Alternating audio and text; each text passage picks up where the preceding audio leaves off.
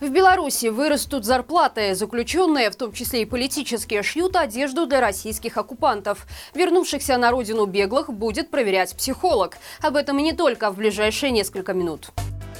Белорусские заключенные шьют форму российским военным. Речь идет про исправительную колонию номер 3 в городском поселке Витьба Витебской области. Информация об этом поделился бывший заключенный. По словам мужчины, тех заключенных, которые отказываются работать, отправляют в ШИЗО, где созданы невыносимые условия, давящие на психику. Самая страшная пытка там – это холод, потому что осужденным не дают теплых вещей, одеяла и матраса. При этом заключенного могут посадить туда на 10 суток, а выпустить только через 20. В ноябре через такую пытку прошел политзаключенный Сергей Коршин, который после выхода из ШИЗО задался вопросом, зачем так над людьми издеваться.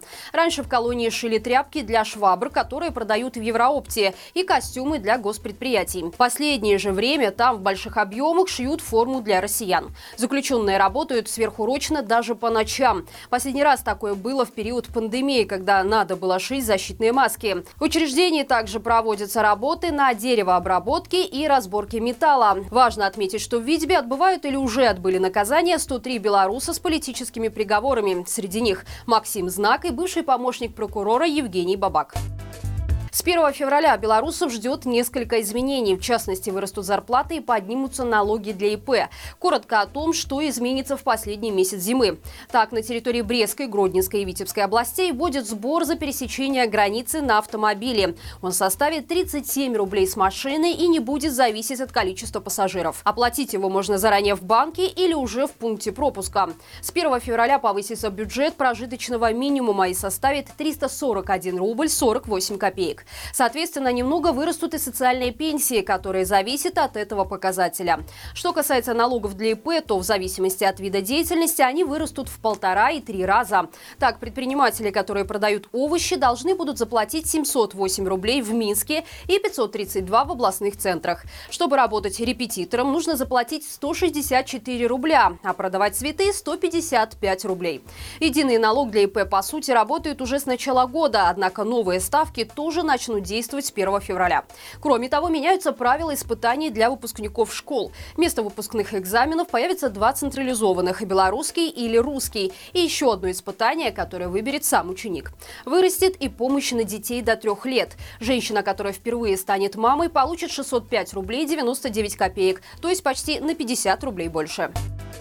В Беларуси в прошлом году открыли более 100 табакерок. Активнее всего ларьки с сигаретами появлялись в Минске. Всего в 2022 компания «Энергоойл», принадлежащая семье бизнесмена Алексея Алексина, открыла 112 новых торговых точек. Среди них два магазина, три автомагазина, четыре павильона и 102 киоска.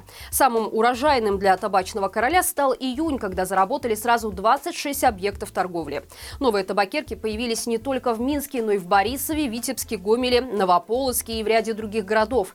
Всего в торговом реестре сейчас насчитывается 3028 объектов «Энергоойл».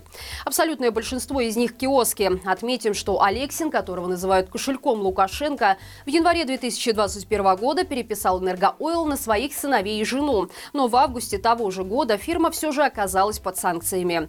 В апреле 2022 указом Лукашенко бизнес Алексина исключили из списка компаний, имеющих исключительное право на импорт табачного сырья и изделий. К десяти годам колонии приговорили белоруса в Украине, воевавшего на стороне России в составе ЧВК «Редут». Осужденного зовут Максим Зизюльчик. Он уроженец Руденска Пуховичского района. На суде мужчина полностью признал свою вину и рассказал, что о вакансии в частной военной компании он узнал от своего командира во время службы в вооруженных силах Беларуси. Решил присоединиться и уехал в Россию. В июле 2022 года он был назначен на должность пулеметчика-ретранслятора, за что ему полагалась зарплата в размере 3600 долларов в месяц. В августе Зизюльчик удерживал боевые позиции российских сил в Изюме Харьковской области. В сентябре во время освобождения ВСУ Лиманского района Донецкой области был взят в плен. Важно отметить, что 10 лет – это максимально возможное наказание по статье о наемничестве в Украине.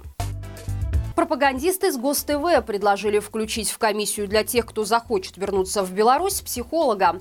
Они считают, что такая мера позволит выявить искренне раскаявшихся и притворщиков. Напомним, что первые разговоры о создании комиссии для тех, кто хочет вернуться, начались 24 января после совещания Лукашенко. Предполагается, что человек, который покается и будет вести себя буквально как настоящий ебатька, может тем самым заслужить разрешение приехать на родину и не сесть в тюрьму. Это уже будет якобы зависеть от того, в чем его обвиняют. Комиссию возглавит генеральный прокурор. В ее состав войдут представители общественности, депутатского корпуса и должностные лица государственных органов. И мы продолжаем призывать белорусов не верить режиму и не покупаться на такого рода предложения. Потому что, как показывает история, любые инициативы такого рода служат пропаганде просто для того, чтобы впоследствии использовать человека и в конечном итоге все равно посадить его в тюрьму.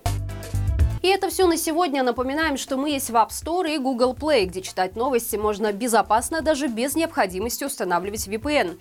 Не забывайте также поставить лайк этому видео, обязательно пишите комментарии. Любая ваша активность помогает продвинуть этот ролик в топ YouTube. Мы также будем благодарны вам за репосты. Хорошего всем вечера и живи Беларусь!